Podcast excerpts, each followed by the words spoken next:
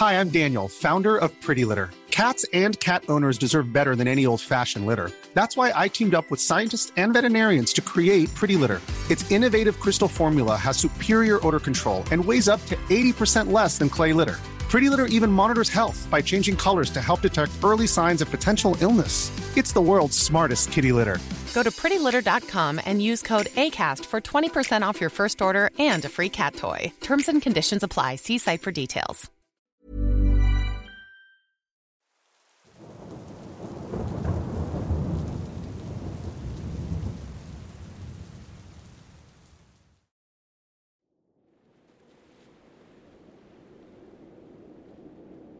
Soy de un pequeño pueblo pesquero ubicado en el estado de Oaxaca, donde vivo hasta la fecha con mi esposa e hijos. Quiero relatar una experiencia que viví en carne propia, algo que hasta hoy no me quiere dejar en paz, y estoy seguro de que así seguirá siendo hasta la muerte. Aprendí el oficio de pescador por parte de mi padre, quien a su vez lo aprendió de mi abuelo. En pocas palabras, provengo de una familia de pescadores, y es lo que nos ha dado desde siempre el sustento para vivir. La verdad es que no me puedo quejar. Me gusta lo que hago, y gracias a que en la familia se ha sabido trabajar el dinero, vivimos de una manera más que decente. Desde pequeño acompañé a mi padre a realizar su trabajo y de paso aprender de él.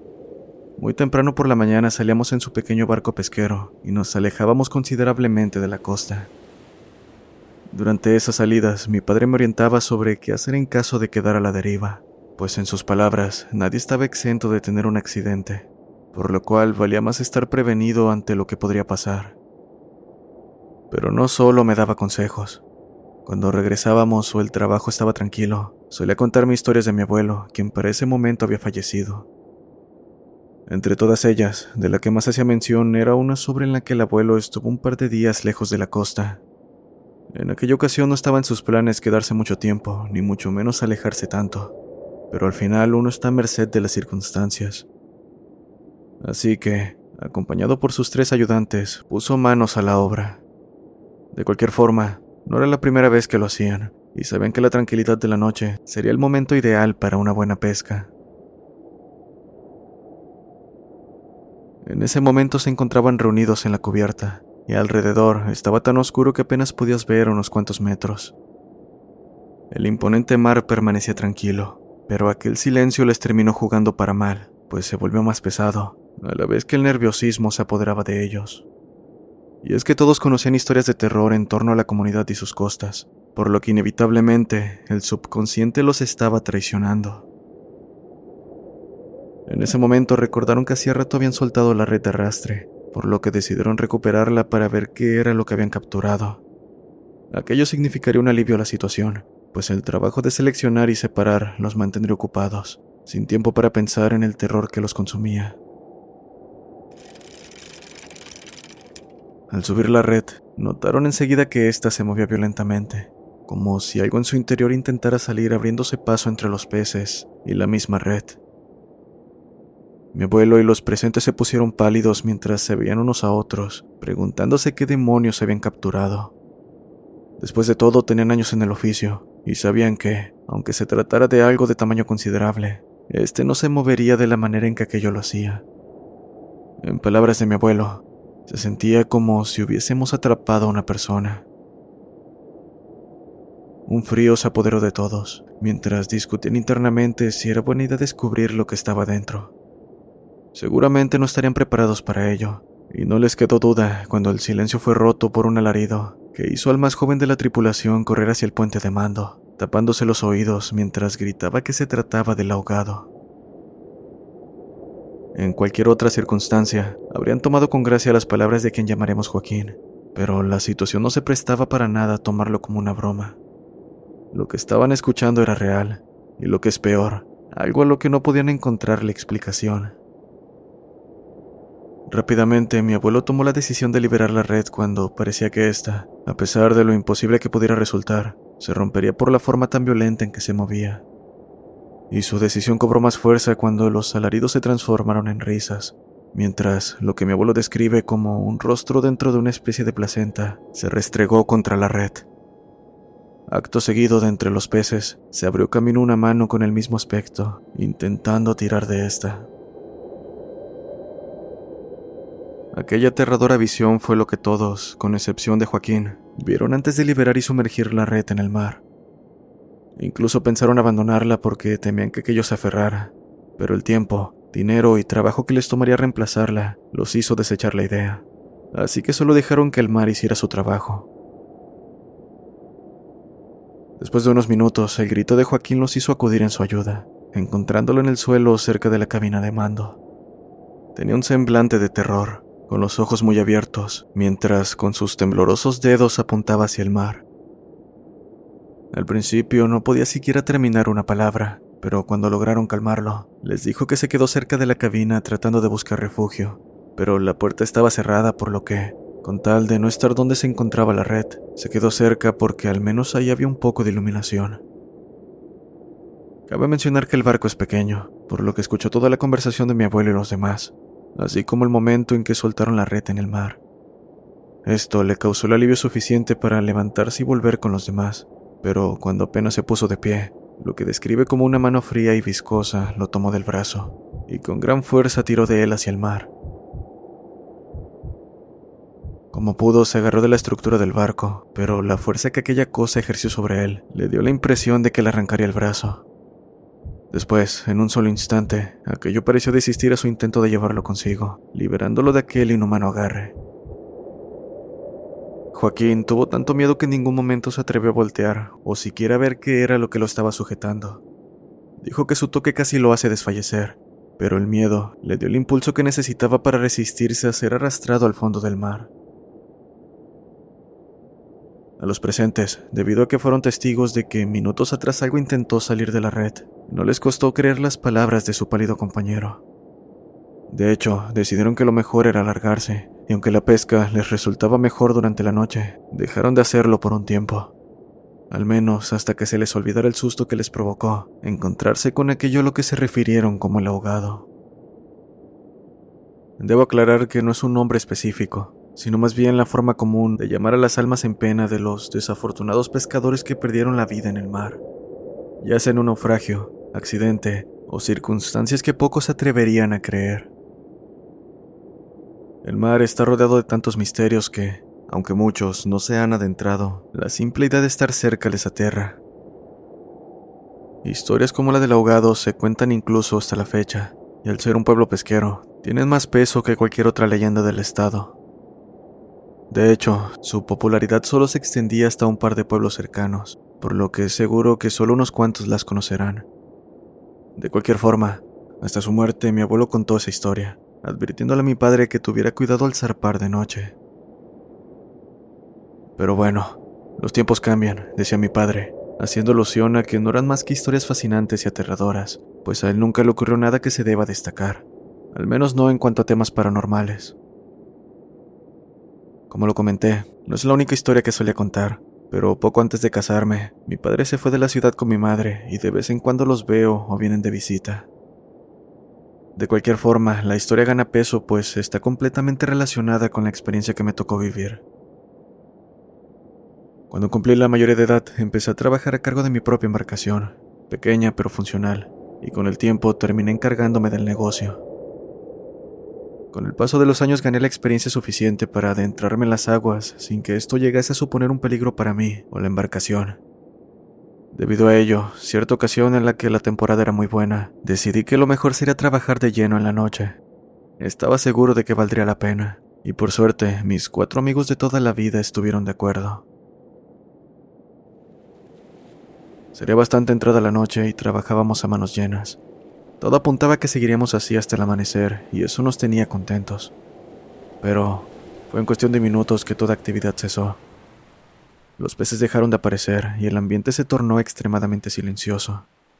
Se sintió como el presagio de que algo muy malo estaba por ocurrir. Dirigimos las linternas en todas direcciones, tratando de encontrar explicación a lo que estaba ocurriendo. Tal vez un depredador estaba cerca, y por eso todo se había vuelto tranquilo pero sabíamos que no podía hacer eso. Mi instinto me lo decía, y con el paso de los segundos solo lograba ponerme cada vez más tenso. Entonces escuchamos ese golpeteo. Fuerte y por intervalos que se extendió por todo el casco, lo que nos hizo pensar que algo buscaba la manera de subir. Nos miramos en silencio mientras uno de mis amigos tomaba un arpón, dirigiéndose hacia la fuente del sonido. También apuntamos las linternas en esa dirección, al menos para que no nos tomaran desprevenidos en medio de la oscuridad. Siendo sincero, mis manos temblaban mientras Ramiro se acercaba a uno de los costados, casi conteniendo la respiración.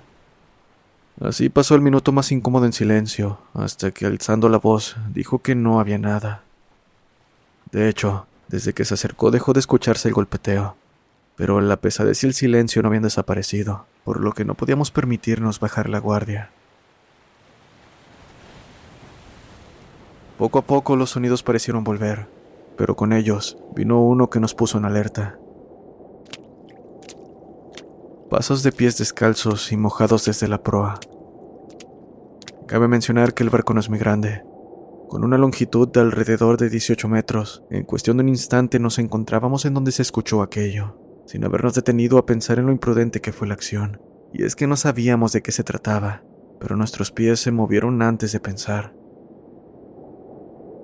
No encontramos nada, a pesar de que el ruido no se detuvo hasta un instante antes de llegar. Lo que sea que estaba ahí, desapareció por completo sin dejar más que un poco de agua salpicada como rastro. Aquello nos heló la sangre, pero no hizo que dejáramos de trabajar. De hecho, podría decirse que no pasó nada más y trabajamos con normalidad el resto de la noche. Lo único que puedo resaltar es la sensación de inquietud que se mantuvo presente hasta que volvimos a tierra. How would you like to look 5 years younger? In a clinical study, people that had volume added with Juvederm Voluma XC in the cheeks perceived themselves as looking 5 years younger at 6 months after treatment. Look younger, feel like you. Add volume for lift and contour in the cheeks with Juvederm Voluma XC. Reverse signs of aging by adding volume to smooth laugh lines with Juvederm Volure XC.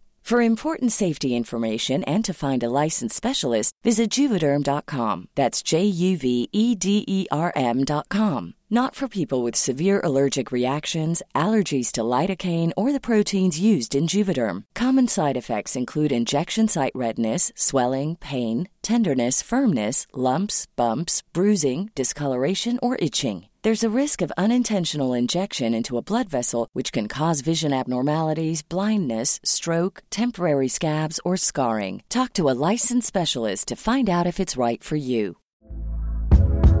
Hey there, it's Michelle Norris. I'm host of a podcast called Your Mama's Kitchen. When I travel, I'm usually looking for a way to find a taste of home when I'm not at home. And one of the things I love to do when I am at home is entertain. And Airbnb allows me to do that. When I was in California recently, I rented a house that had a great kitchen. And when we were sitting around the table, we we're all thinking, we're in someone else's house. Someone could be in all of our homes as well.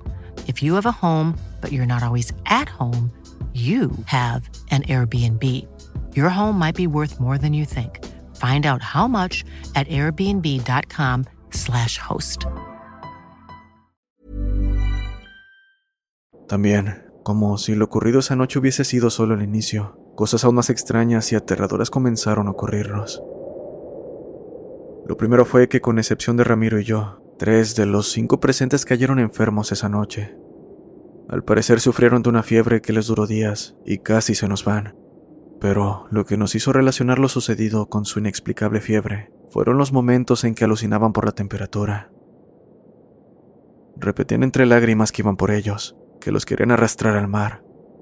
Incluso la mujer de Christian, uno de mis amigos, mencionó verlo intentar salir de casa en medio de la noche, en una especie de sonambulismo. Sin duda, la situación preocupaba a todos, pero de repente, así como comenzó, una mañana amanecieron completamente recuperados y sin recordar lo antes mencionado por más que preguntáramos. Al final terminamos dejando de lado el tema. Después de todo, coincidíamos en que pensar en ello o darle más importancia de la merecida podría afectar nuestro desempeño en el trabajo. Y no es como si al recordar algo cambiara las cosas así que solo quedó como un evento extraño y desafortunado que no cobró ni una vida. Pasó el tiempo y el trabajo continuaba más que bien, así que situándonos un par de semanas después, nos encontrábamos realizando el mantenimiento a las redes y al barco. Terminamos poco después del anochecer, y poco a poco se fueron retirando los demás hasta dejarme solo. Por mi parte, como aún tenía que revisar algunas cosas para las que no necesitaba ayuda, decidí quedarme unas horas más y así tener el día siguiente completamente libre. No recuerdo la hora, pero la noche era tranquila y el agradable sonido del mar me animaba a quedarme un rato, disfrutar un poco de licor y lanzar caña al mar. Así que me encontraba en el muelle cuando el sonido de pasos acercándose desde mi espalda me alertó. No de mala manera, pues pensé que se trataba de uno de mis amigos que seguramente quería hacerme compañía. Así que volteé para ver de quién se trataba, pero detrás de mí no había nadie. Y recalco que era imposible, pues escuché claramente los pasos, y son varios metros para dejar el muelle, en caso de que se tratara de una broma. Al girar nuevamente hacia enfrente, me detuve abruptamente a la mitad, en cuanto mi vista periférica captó algo. Un tenue bulto frente a mí, en el mar. Terminé de girar poco a poco para divisar lo que parecía ser una persona, asomando la mitad de su cabeza de entre el agua. El miedo que sentí no me permitió siquiera tomar la linterna que tenía a mi lado. No exagero al decir que no quería mover ni un músculo. En su lugar, mantuve la mirada fija en aquello, divisando que tenía unos cuantos mechones de escaso y mojado cabello, cayendo desde el centro y alrededor de su cabeza. Su piel era oscura, pero no tanto como sus grandes y redondeados ojos. Fue un instante el que mantuvimos la mirada, hasta que el sonido de alguien acercándose a toda prisa detrás de mí me hizo despegar la mirada por inercia, levantándome de un brinco esperando lo peor. Era Ramiro, quien luciendo pálido me dijo que fuera con él. Cristian, algo le pasó. Ven, dijo. Me tiró del brazo antes de que pudiera responder. Por mi parte le dije que esperara mientras miraba hacia atrás, con intención de advertirle sobre lo que estaba ahí, pero detuve mis palabras al darme cuenta de que aquel ser, sea lo que haya sido, había desaparecido. Durante el camino me cuestioné sobre si lo que había visto fue real o no, pero dejé completamente el tema a un lado cuando supe la razón por la que Ramiro estaba tan alterado. Al llegar a la casa de Christian, su mujer lloraba desconsoladamente en el comedor, diciéndome con la voz entrecortada que su esposo había desaparecido. Le pedí que se calmara y me contara con detalles lo ocurrido, y tomando aire me dijo que comenzó a preocuparse de que Cristian no había vuelto a casa, y como había oscurecido desde hace horas, salió a buscarlo a pesar de que aún se encontraba con nosotros. Durante el camino lo encontró, no muy lejos de casa, estaba cerca de la costa mirando hacia el mar. Lo notó un tanto extraño y al acercarse un poco, se dio cuenta de que parecía estar hablando con alguien que ella no podía ver. Pero lo peor fue que en un instante comenzó a caminar adentrándose en el mar sin detenerse. Ella corrió desesperada intentando alcanzarlo, pero cuando llegó, Christian se había sumergido por completo. Quiso sumergirse también en un intento desesperado por encontrarlo, pero apenas dio unos pasos, un frío la congeló, despertando un miedo en ella que la hizo retroceder en contra de su voluntad. Terminó pidiéndonos entre lágrimas que lo buscáramos, pues aquello acababa de ocurrir hace una hora y tenía la esperanza de que aún lo pudiéramos encontrar. Así que, sin perder el tiempo, Ramiro y yo fuimos donde tenía una lancha, saliendo a toda prisa en busca de Christian.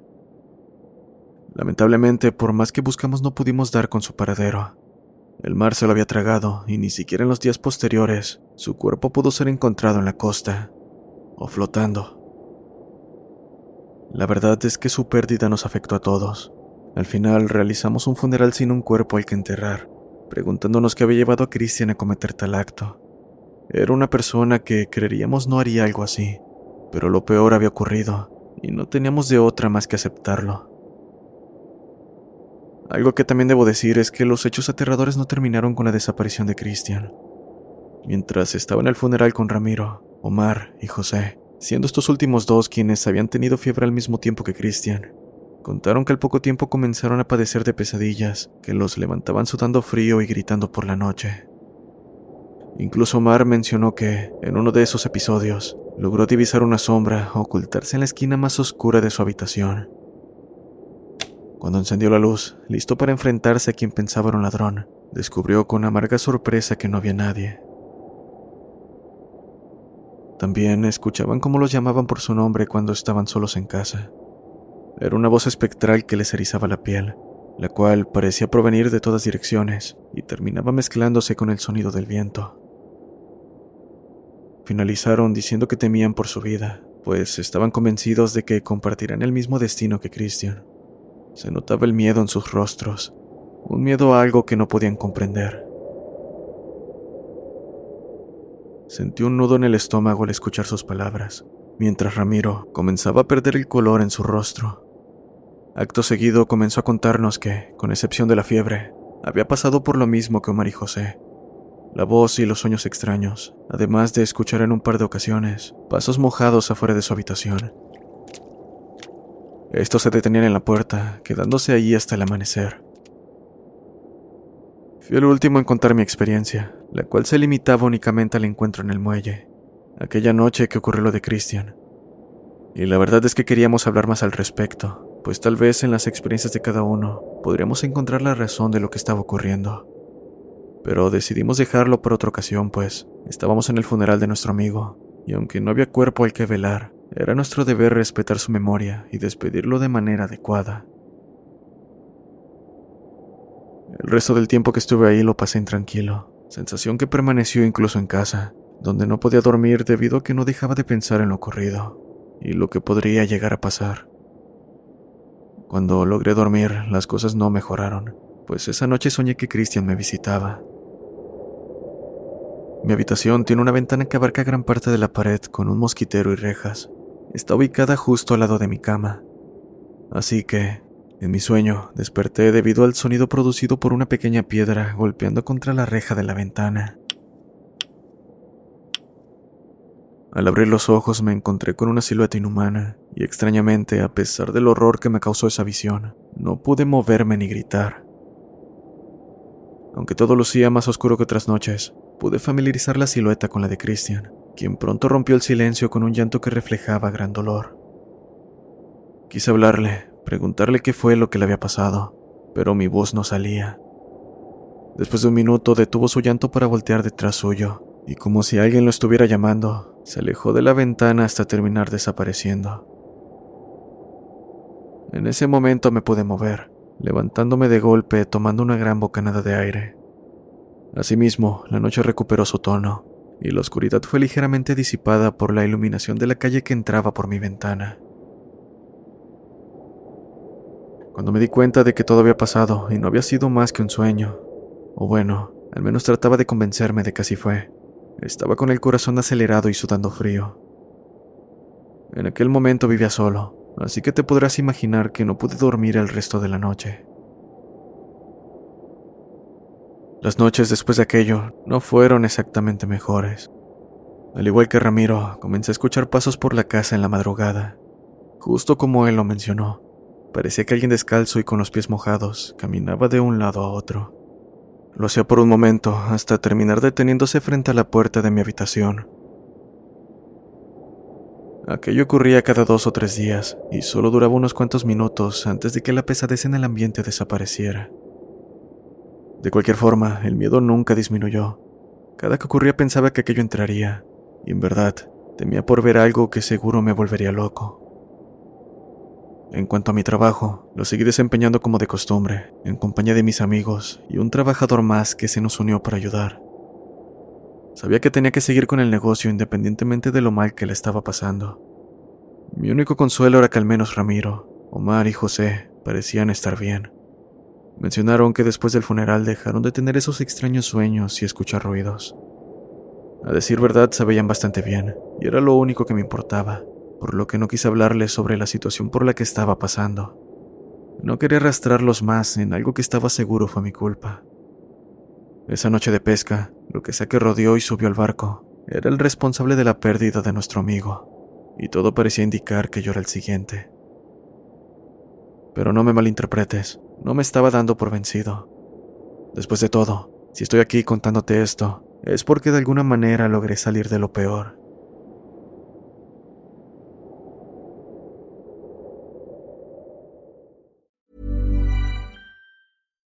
If you're looking for plump lips that last, you need to know about Juvederm lip fillers. With Juvederm Volbella XC and Juvederm Ultra XC, your lip look, whether it's subtle or bold, can last up to one full year with optimal treatment and no additional maintenance. Find a licensed specialist and see if it's right for you at juvederm.com today. That's J U V E D E R M.com. Add fullness to lips in adults over 21 with Juvederm Volbella XC or Juvederm Ultra XC. Do not use if you have severe allergies or a history of severe allergic reactions, or if you're allergic to lidocaine or the proteins used in Juvederm. Tell your doctor if you have a history of scarring or taking medicines that decrease the body's immune response or that can prolong bleeding. Common side effects include injection site redness, swelling, pain, tenderness, firmness, lumps, bumps, bruising, discoloration, or itching. As with all fillers, there's a rare risk of unintentional injection into a blood vessel, which can cause vision abnormalities, blindness, stroke, temporary scabs, or scarring.